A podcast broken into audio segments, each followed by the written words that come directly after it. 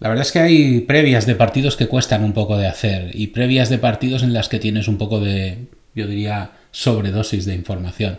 La verdad es que hay muchísimas, muchísimas cosas de las que hablar en el partido de esta semana eh, que juegan nuestros San Francisco 49ers. Es el partido grande del año, es el partido que todos estábamos esperando desde hace meses y, por qué no decirlo, es el partido que hace más ilusión ganar quizá de toda la temporada regular. Hace unos meses tuvimos una muy muy mala experiencia contra los Eagles, contra los que nos vamos a enfrentar este fin de semana, así que vamos a por ellos. Hola, bienvenidos a 49ers Faithful España, el podcast de los 49ers en español. Empezamos.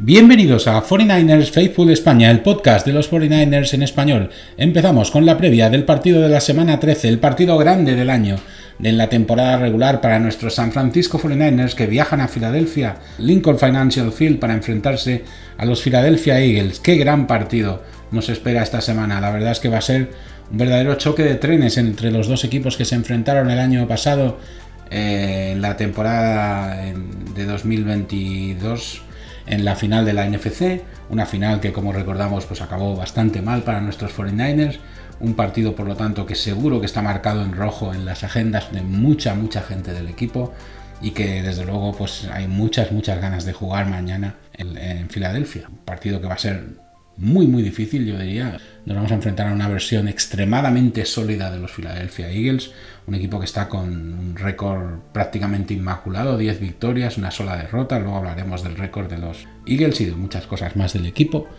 Y la verdad es que un, señor partido que puede ser clave para el futuro de la NFC. La verdad es que va a ser un partido cuyo resultado va a tener implicaciones en el futuro inmediato tanto de San Francisco como de Filadelfia, en función del resultado del mismo. Si ganara Filadelfia a San Francisco y también a Dallas, contra el que se enfrentan la semana posterior, los eh, Philadelphia Eagles, con el permiso de Detroit Lions, prácticamente tendrían garantizado el número uno de la NFC. Insisto, con el permiso de los Detroit Lions.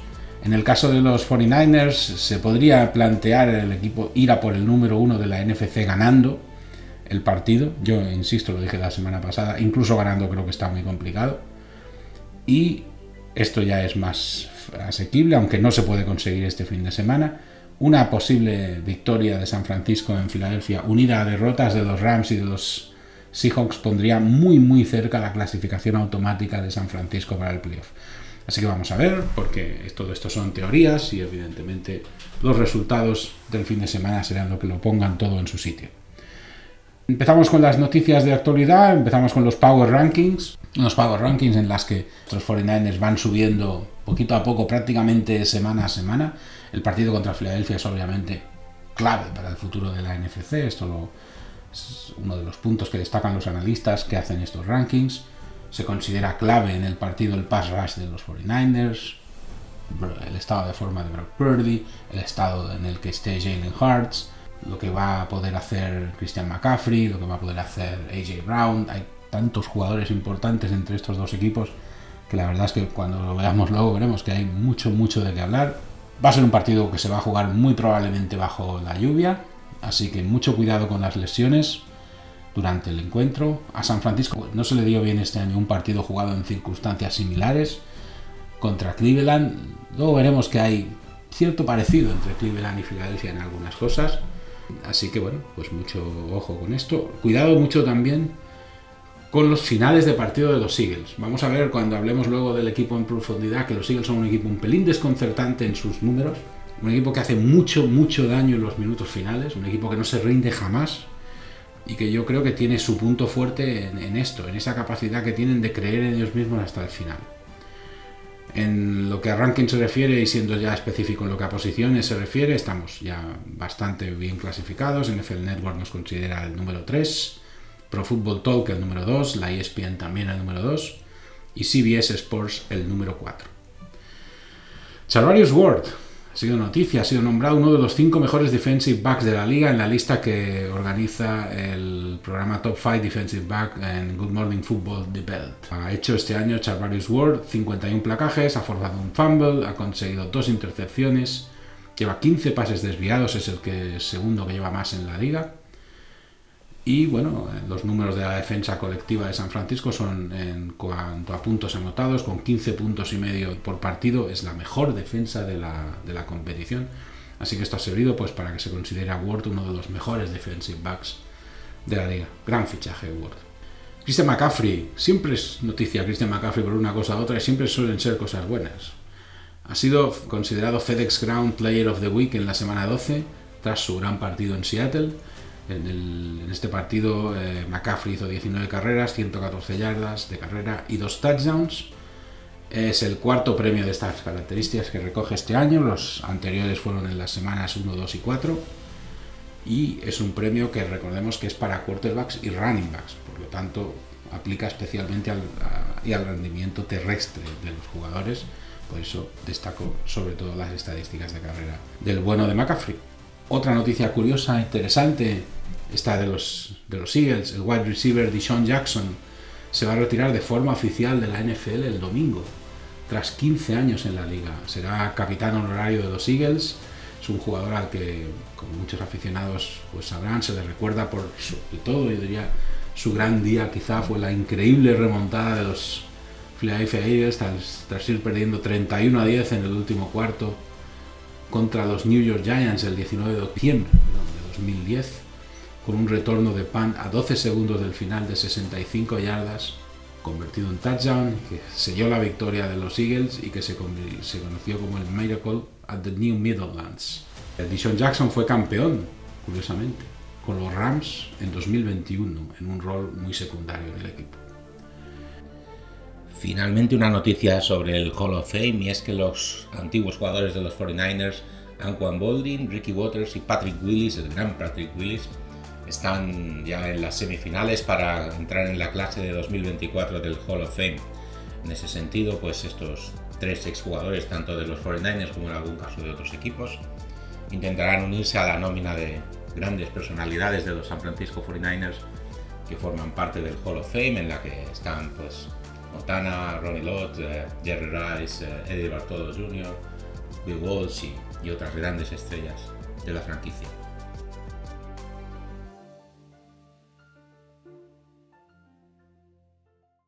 Vamos a las curiosidades de la semana y como el partido se juega en Filadelfia, pues obviamente vamos a hablar de curiosidades de la ciudad de Filadelfia. Si tenía una buena colección de curiosidades de Seattle, también tengo una bonita eh, lista de hechos curiosos de Filadelfia. Empezamos con ellos, van a ser un poquito más de los que suelo dar habitualmente. El Mural Arts Philadelphia empezó siendo un programa anti-grafitis. Con el tiempo se ha convertido en una exposición pública de arte en la ciudad de lo más importante y variopinta. Se añaden unas 100 obras al año y hay incluso tours para visitarlas. Aunque se sabe que en Filadelfia está la famosa estatua dedicada a Rocky con una vista privilegiada de la ciudad y sus no menos famosas escaleras, es menos sabido que en el Laurel Hill Cemetery hay dos lápidas curiosas, una dedicada a Adrian, que era la mujer en la ficción de Rocky, y otra a Paul Penino, que era el hermano de Adrian, eh, que también era personaje de la película. Aunque la actriz Talia Shire sigue viva, que era la que interpretaba a Adrian, y Bart Young falleció en octubre de este año, ambos tuvieron la oportunidad en vida de visitar las lápidas de sus personajes de ficción. En 1930, el vendedor de perritos calientes y homónimo de Pat Famous Sticks, Pat Olivieri, arrojó carne de res a su parrilla para hacer un sándwich. El queso no se añadió hasta más tarde, y de esa manera nació el cheese stick. Esta es una de las cosas por las que la ciudad es más conocida, por este curioso bocadillo. Aparte del famoso cheese stick, Filadelfia tiene otro bocadillo famoso, un sándwich de carne de cerdo asada consistente en paleta de cerdo asada al horno queso provolone derretido y brócoli rave con ajo en un rollo de semillas de sésamo. Hay un establecimiento en la ciudad, Jones Roast Pork, que vende este bocadillo desde 1930 y que ha ganado premios al mejor sándwich de América del Travel Channel.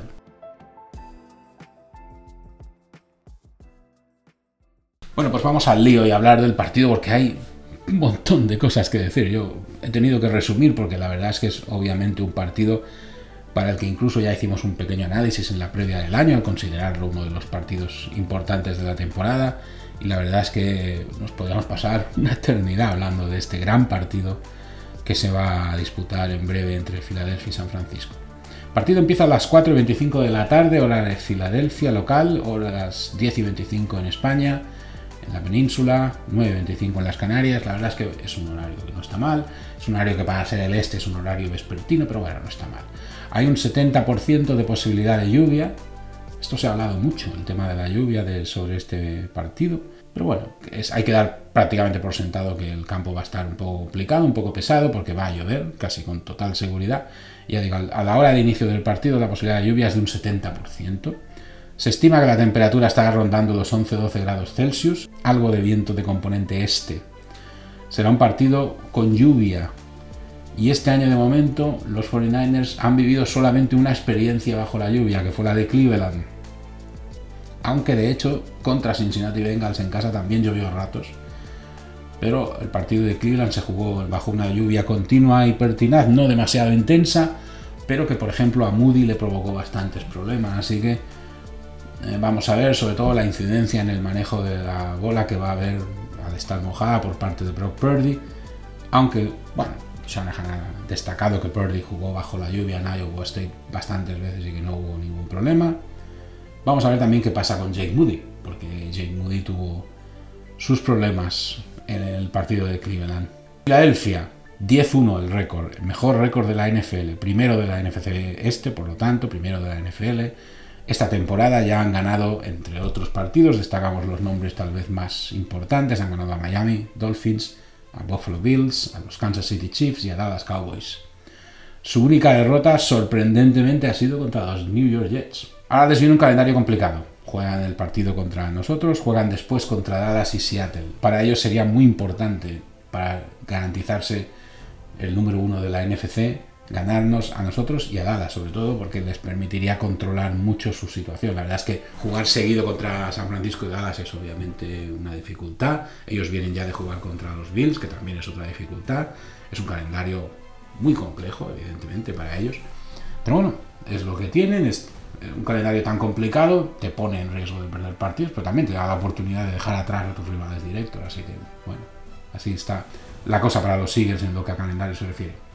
Javon Hargrave, el actual jugador de los 49ers, hizo 11 sacks el año pasado para los Eagles y de hecho jugó durante tres temporadas en el equipo de Filadelfia. Ahora es de los nuestros, ha declarado que está obviamente con muchas ganas de jugar este partido, de reencontrarse con antiguos compañeros y ha destacado que conoce bastante bien a la línea de ataque de los Eagles, que es el gran punto fuerte del, del equipo de Filadelfia, y ha avisado en esta línea de ataque hay cinco jugadores de Pro Bowl. Y esto es algo tremendo. Toda la línea es una línea de Pro Bowl. Lo cual es mucho decir y demuestra líneas claras cuál es la estructura básica de los Eagles y en qué punto se apoya este equipo. Los Eagles han permitido, eso sí, 29 sacks a Hearts. Son los que llevan en, total. ¿eh? son los sextos que llevan más en la liga y es clave en este partido poner en aprietos a Jalen Hurts. Es una de las cosas importantes, hay muchas más claves. ¿Qué dijimos en la previa de la temporada? Pues dijimos, por ejemplo, resulta que Jalen Hurts es un buen quarterback. Pues sí, es un buen quarterback. Había dudas, como siempre suele haberlas con los jugadores jóvenes, sobre cuál sería la capacidad de Jalen Hurts de adaptarse a la NFL, pero lo cierto es que Hurts ha demostrado que es un gran jugador, es un gran quarterback y un líder destacado de los Eagles.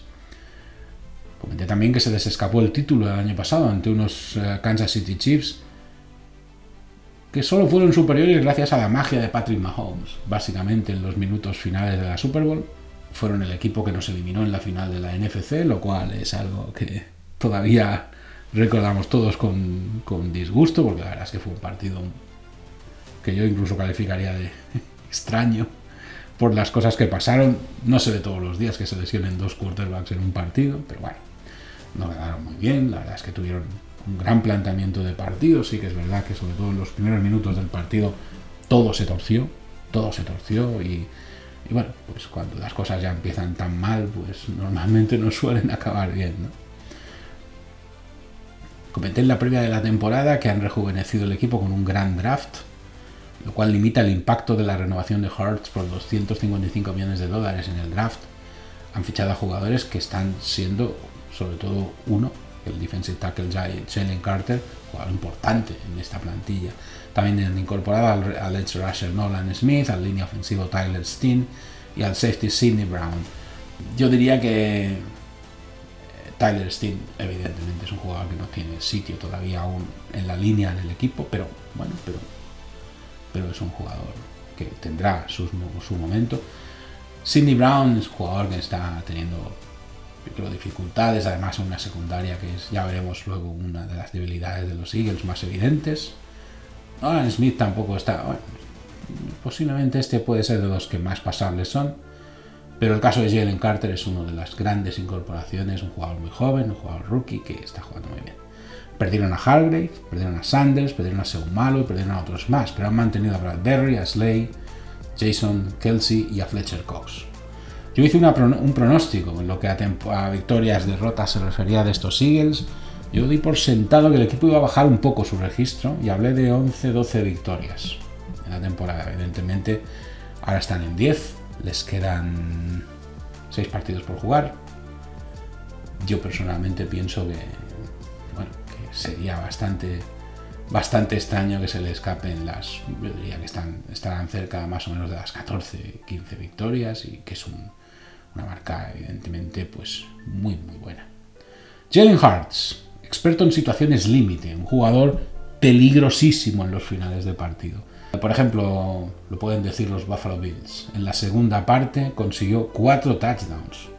En un partido que los Eagles no solo estaban perdiendo al descanso, es que se fueron abucheados por su propia afición. Algo que, ojo, estamos hablando de Filadelfia y es bastante habitual que les ocurra, ¿no? Pero, pero la verdad es que eh, Hurts fue, la segunda parte fue otro, completamente distinto. Cuatro touchdowns en la segunda parte y de hecho el touchdown de la victoria en la prórroga lo consiguió también él con una carrera. Así que poco que decir. Gran actuación de Hertz en un partido que ya digo que tuvieron perdido todo el rato. O sea, todo el rato fue Buffalo por delante hasta el final. Cuando tocó, se puso delante de Filadelfia y adiós. Este es, para mí, sin duda alguna, junto a su línea de ataque, es el gran punto fuerte de los Eagles, su competitividad. Es un equipo que no se rinde nunca, es un equipo que luchará hasta el final y que no podrá, en el caso hipotético de que pensemos entrado el último cuarto de que la cosa está pintando bien y tal, no se pueden bajar los brazos, bajo ningún concepto. Es que si no, remontarán, sin ninguna duda. O sea, es un equipo que tiene la capacidad de hacerlo. Luego veremos que hay números que demuestran que es un equipo con debilidades, pero, pero pueden hacerlo. Y es algo que hay que tener en cuenta. ¿Qué debilidades, una de las principales, tiene este equipo? Las pérdidas. Lleva eh, bueno, específicamente Jalen Hurts, solamente Jalen Hurts, ha perdido 14 veces el balón. Es el tercero que más en la liga, entre los quarterbacks. Es muchísimo. O sea, a Jalen Hurts se le intercepta, me parece que de las pérdidas lleva fumbles, lleva, me parece que 10, 10 intercepciones, una, una cifra así. Es una cifra enorme, enormemente elevada. Es un jugador que obviamente su estilo de juego es un quarterback muy móvil, le pone en situaciones de presión bastante a menudo y bueno, pues habrá que ver qué tal se le da contra una defensa como la de nuestros 49ers, ¿no? Tienen una gran línea de ataque. Mailata, Dickerson, Kelsey, Jorgens, Johnson, todos jugadores de nivel Pro Bowl. No hay nada que decir. Este año además se les empieza a conocer por esa curiosa y físicamente arriesgada maniobra del touch push para conseguir ganancias eh, en situaciones de yardaje corto, Básicamente es una jugada, yo diría que sobre todo peligrosa para la integridad física de los jugadores y que realmente se deberían empezar a replantear la NFL si tiene sentido permitir que se haga esto, pero bueno, pero ellos lo utilizan, de momento no es ilegal y, lo hacen muy bien. Tienen a un wide receiver como AJ Brown, que les hace ser un equipo muy peligroso en el pase. AJ Brown es una de las estrellas de la liga y quizá uno de los mejores wide receivers de la NFL. Pero hay otros jugadores muy buenos, como Devonta Smith y Julio, y Julio Jones, que está ahí, no es A Julio Jones no le destaco por su producción estadística ni por ser la estrella del equipo, ni mucho menos, pero es un jugador que ha sido muy bueno y que está en la rotación de los Eagles, jugando poquito.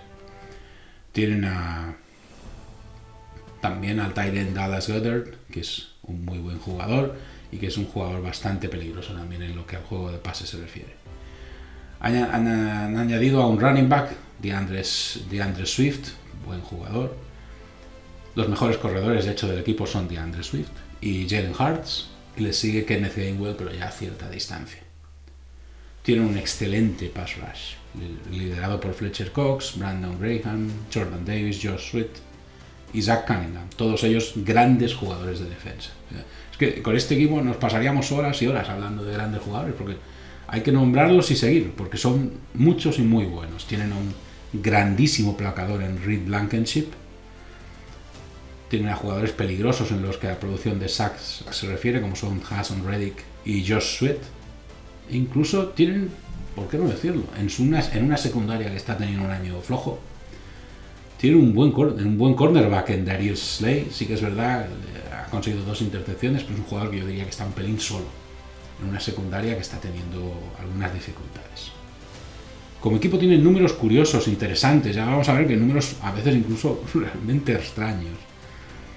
Tiene un equipo, es un equipo que consigue un 47,30% de conversiones de tercer down, que no está nada mal, aunque quizá no es el mejor posible, pero no está mal tiene un increíble 76,47% en, situaciones de cuarto down, lo cual quiere decir que se juegan las situaciones de cuarto down con criterio.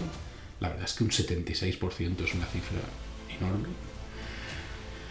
Es un equipo con una gran capacidad de anotar en situaciones límite. Y esto es importante porque sus números de ataque son números que no enseñan la historia real de este equipo. Es decir, es un equipo que es noveno del ataque noveno en ataque de la liga en yardas, decimocuarto en pase, octavo en carrera, pero tercero en puntos.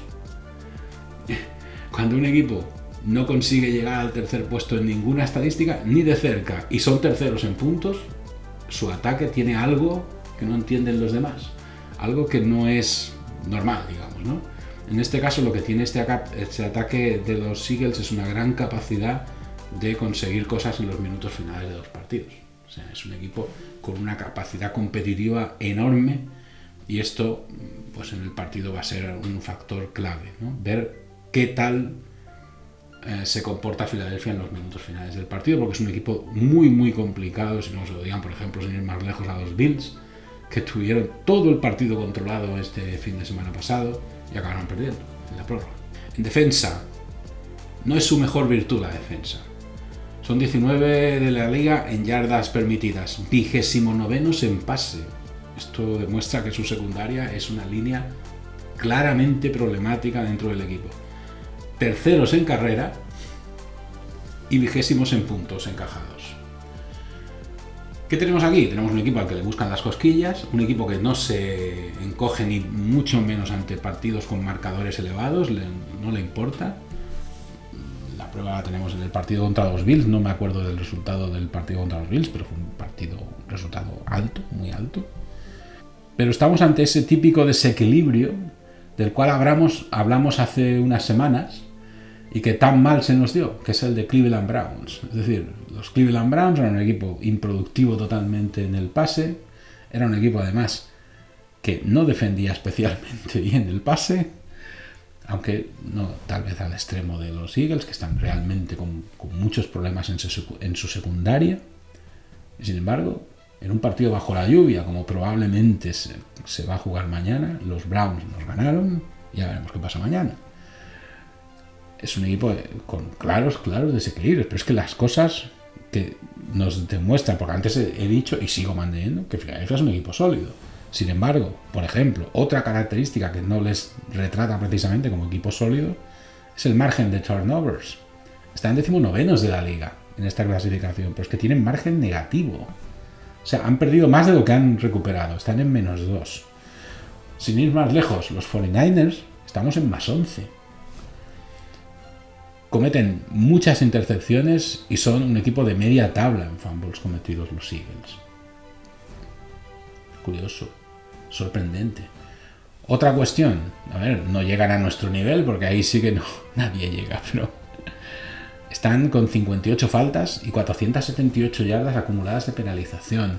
Para hacernos una idea, yo he hablado ya mil veces del desastroso sistema de gestión que tiene San Francisco de las faltas, que hace que cometan quizá más de la cuenta. San Francisco tiene 72 faltas, o sea, más que los Eagles, y 651 yardas, que son también muchas más que los Eagles. Pero no parece un equipo tímido precisamente en lo que a hacer falta se refiere, Filadelfia. Lo cual que quiere decir que es un equipo que también arriesga, es un equipo que yo creo que sobre todo su secundaria debe ser una secundaria bastante tendente a hacer faltas. Es un equipo que habrá, vamos a tener que buscarle las cosquillas por ese punto, porque su defensa, su primera línea defensiva sí es, de, creo, de suficientemente buen nivel, pero su secundaria, sobre todo si eliminamos de la ecuación, entre comillas, a Darius Slay, pues es una secundaria problemática. Las claves, por lo tanto, para San Francisco, frenar la carrera de Filadelfia, forzar pérdidas a los eh, Eagles, que tienden a hacer muchas ya de por sí. Las claves de Filadelfia, que funcione su pass rush, donde tienen un winning rate del en, pass rush del 51%, que es el quinto mejor de la liga. San Francisco solo bloquea el 56% del pass rush, lo cual le convierte en el 16 de la liga, es decir, no es un equipo especialmente bueno en contener el pass rush, San Francisco. Y en ese sentido, jugadores claves de los Eagles en esta situación, Sweat, Reddick y Carter, el rookie que hablábamos antes, no van a contar con el linebacker Nakovedin y quizá con Jack Cunningham, lo cual debilita el resto de su defensa. Y esto se añade a una secundaria que, como decía, lo pasa realmente mal con el pase del equipo contrario. Por lo tanto, hasta ahora que hemos retratado, pues hemos retratado un equipo extraño, un equipo que tiene una defensa contra el pase que podríamos considerar muy mala, un equipo que pierde balones a un ritmo muy malo, un equipo que tiende a cometer muchas faltas y sin embargo es un equipo que está a 10-1. Evidentemente, yo creo que los Eagles son la prueba viviente de que los partidos de la NFL duran 60 minutos y que no suelen estar por decidir hasta el minuto 60. Así que, insisto, porque yo creo que va a ser clave, no tenemos los 49ers un gran registro como equipos constantes hasta el final y yo creo que va a ser clave la constancia y la regularidad para ganar a estos Eagles. De lo contrario, no habrá manera. O sea, incluso con el partido controlado, pues podría ser que tranquilamente no esté tan controlado como parecía y acabemos perdiendo. Por lo tanto, mucho ojo a la inmensa capacidad competitiva que tiene este equipo, porque desde luego es algo que va a ser clave. Algunos datos de los 49ers eh, para mañana por ejemplo, se destaca, mucha gente ha destacado de Purdy su eficiencia, lidera la NFL en el QBR, que es el, quarterback rating, el, moderno, en porcentaje de pases completados, en yardas por intento y en el passes rating, el tradicional, el 158,3 como máximo. Contra el man coverage que juegan los Eagles, Purdy está en, en un 85 de QBR, que es el tercero mejor de la liga. Están 16 touchdowns, empatado como el mejor de la liga, 66% de pases completados, segundo mejor de la liga. Esto deberían ser buenos indicios. Pero jugamos contra un equipo que hace verdaderos milagros a veces, así que esperemos. Luego, pues, el gran problema de Purdy, las situaciones desesperadas. Yo creo que está claro que Purdy tiene que demostrar que en situaciones límite puede tomar buenas decisiones. Este año le hemos visto no hacerlo. Vamos a ver, vamos a confiar en que en algún momento sí lo va a conseguir. En esta situación además tenemos un poco la combinación más mala posible, porque si bien hay dudas sobre la capacidad de los 49ers para moverse un poco en el límite de del bien y del mal, la de los eh, Eagles parece que no tiene nada que ver. los Eagles viven al límite como si estuvieran tranquilamente, vamos, sin ningún problema. Por ejemplo, un dato importante, las seis intercepciones de Purdy han sido todas en las segundas partes y tres de ellas, de hecho, han sido en el último cuarto.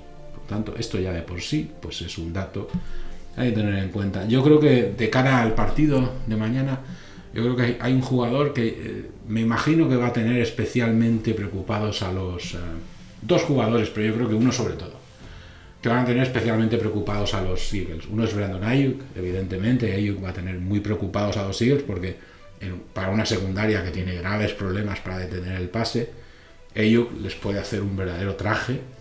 El otro yo creo en que en menor medida sería George Kittle. O sea, George Kittle creo que puede tener, aprovechando la gran atención que va a traer Ayuk, vimos, hay que tener en cuenta que contra Seattle vimos a Ayuk con triples coberturas en algún momento. Si Ayuk atrae una gran cantidad de atención de una secundaria que está sufriendo mucho, yo creo que nuestro plan B mejor es Kittle. Vamos a ver si se puede sacar un buen provecho de Kittle.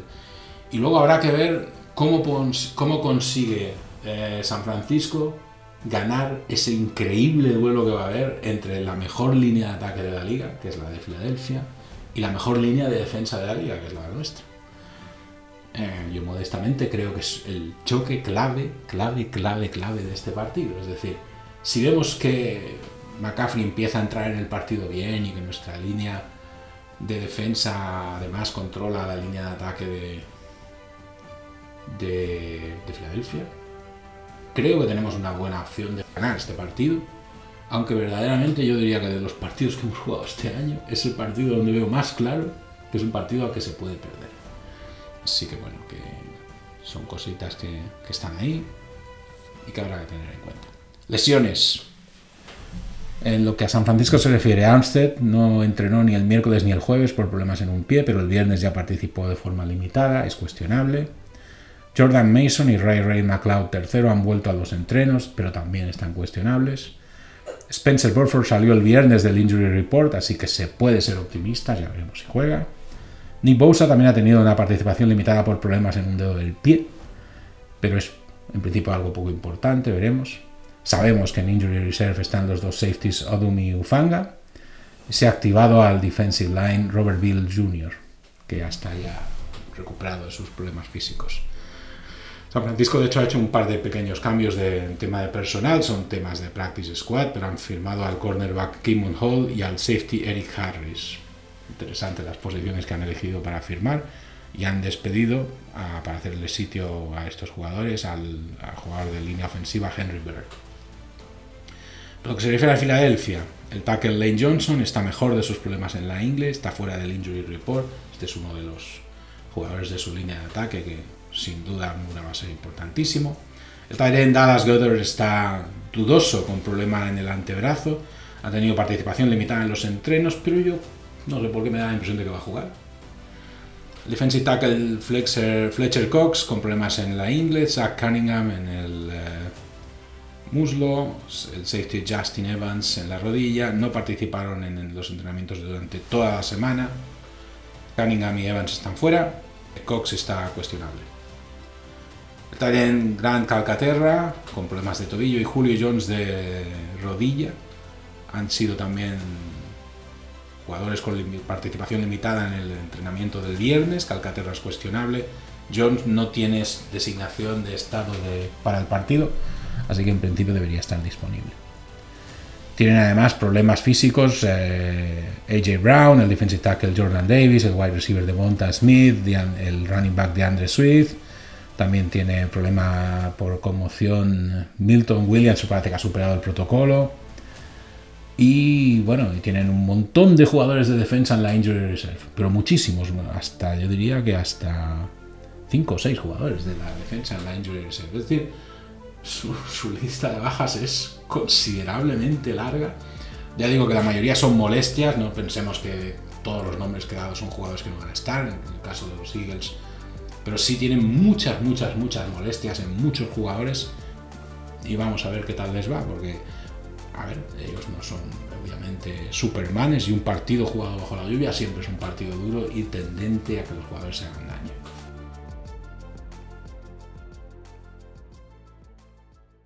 Seguimos con las curiosidades de la ciudad de Filadelfia. Por ejemplo, la Universidad de Pensilvania fue fundada por Benjamin Franklin en 1740 y es la quinta universidad más antigua de los Estados Unidos.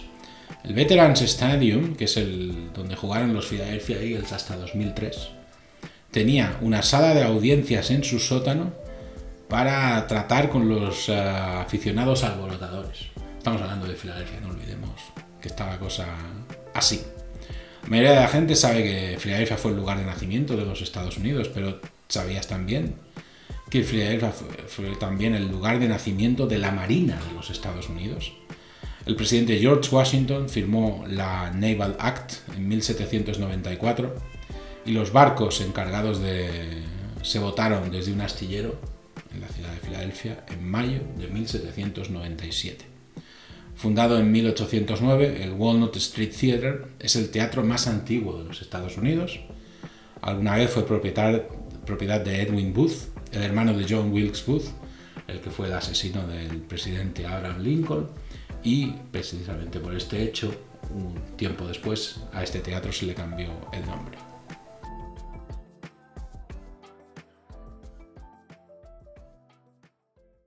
Suscríbete a nuestro podcast, busca 49ers Faithful Spain en las principales plataformas de podcast Spotify, Apple Podcasts, Amazon Music, iBox, Castbox.fm, Google Podcast. Los enlaces a todas estas plataformas disponibles en nuestra página web 49ersfaithfulspain.transistor.fm. Estamos también en X, antes conocido como Twitter e Instagram. 49ers Faithful ES en los dos casos. Bueno, pues con esto yo creo que tenemos una previa más o menos arregladita para este partido. Partido muy, muy difícil, yo diría.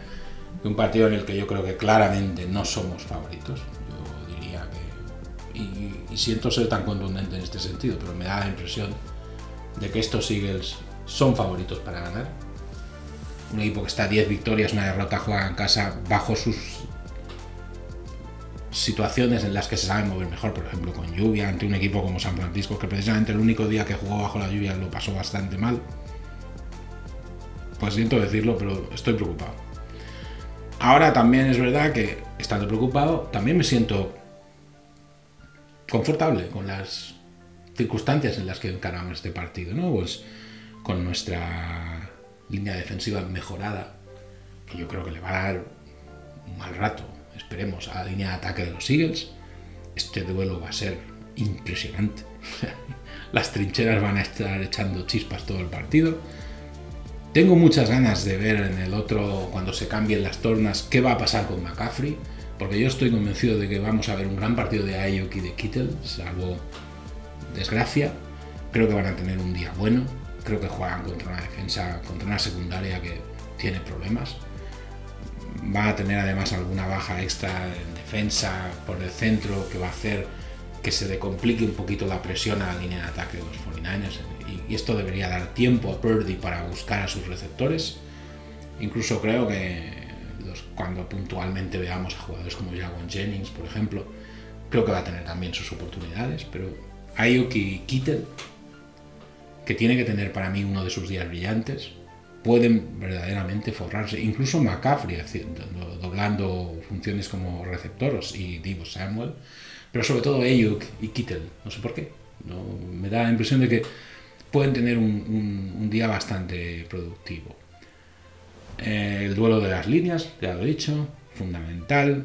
Y luego la capacidad que tiene Filadelfia de mantenerse viva hasta el final.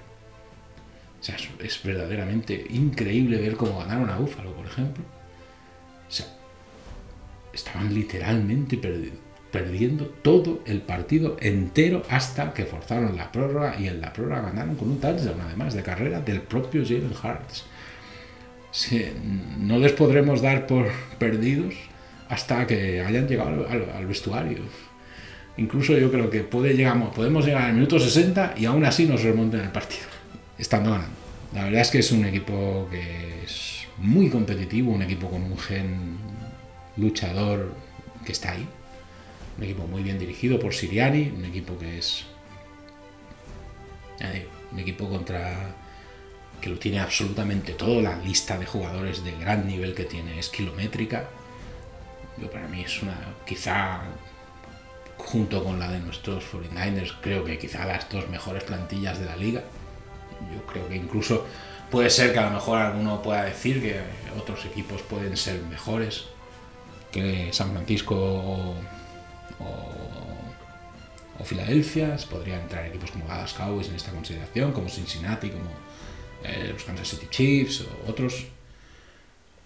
Miami Dolphins, por ejemplo, tiene una gran plantilla. Pero en este caso, creo que los Eagles además añaden ese factor de, de, esa capacidad agonística que tienen de agarrarse a los partidos hasta el final. Y esto es muy, muy, muy de ellos y de nadie más. Y ya digo, yo creo que esto también puede ser un factor clave. Siguiente partido será contra Seattle Seahawks, esta vez en casa. Eh, así que después de un partido hiper complicado va a venir uno en teoría no tan difícil, además al, calor del Levi's Stadium. Pero bueno, pero que no, contra el que no habrá que confiarse, sea cual sea el resultado contra Filadelfia, si se gana, obviamente, vamos a estar en la conversación por el 1 de la NFC, que está muy bien. Yo insisto, incluso ganando veo muy difícil conseguirlo, pero bueno, no por nada, lo digo que lo veo difícil por los dos partidos de margen. Yo no creo, por ejemplo, suponiendo que eh, San Francisco ganara en Filadelfia, yo dudo que Filadelfia volviera a perder contra Dallas, porque es que necesitamos que nos ayuden para pillarles. Nos llevan dos partidos de margen, por lo tanto, veo difícil que incluso ganándoles les podamos pillar. Es un equipo muy sólido, un equipo que en caso de derrota seguro que se rearmaría bien y realmente va a ser muy complicado. Pero bueno, no es imposible, hay que intentarlo y hay que ir a por ello y en ese sentido pues yo me gusta lo que tenemos, me gusta que vayamos con nuestra mejor versión de la línea de defensa. Creo que además a nivel de problemas físicos ellos realmente tienen muchos jugadores tocados. Y vamos a ver qué pasa con el famoso tema de la lluvia, a ver si realmente va a influir tanto en el partido.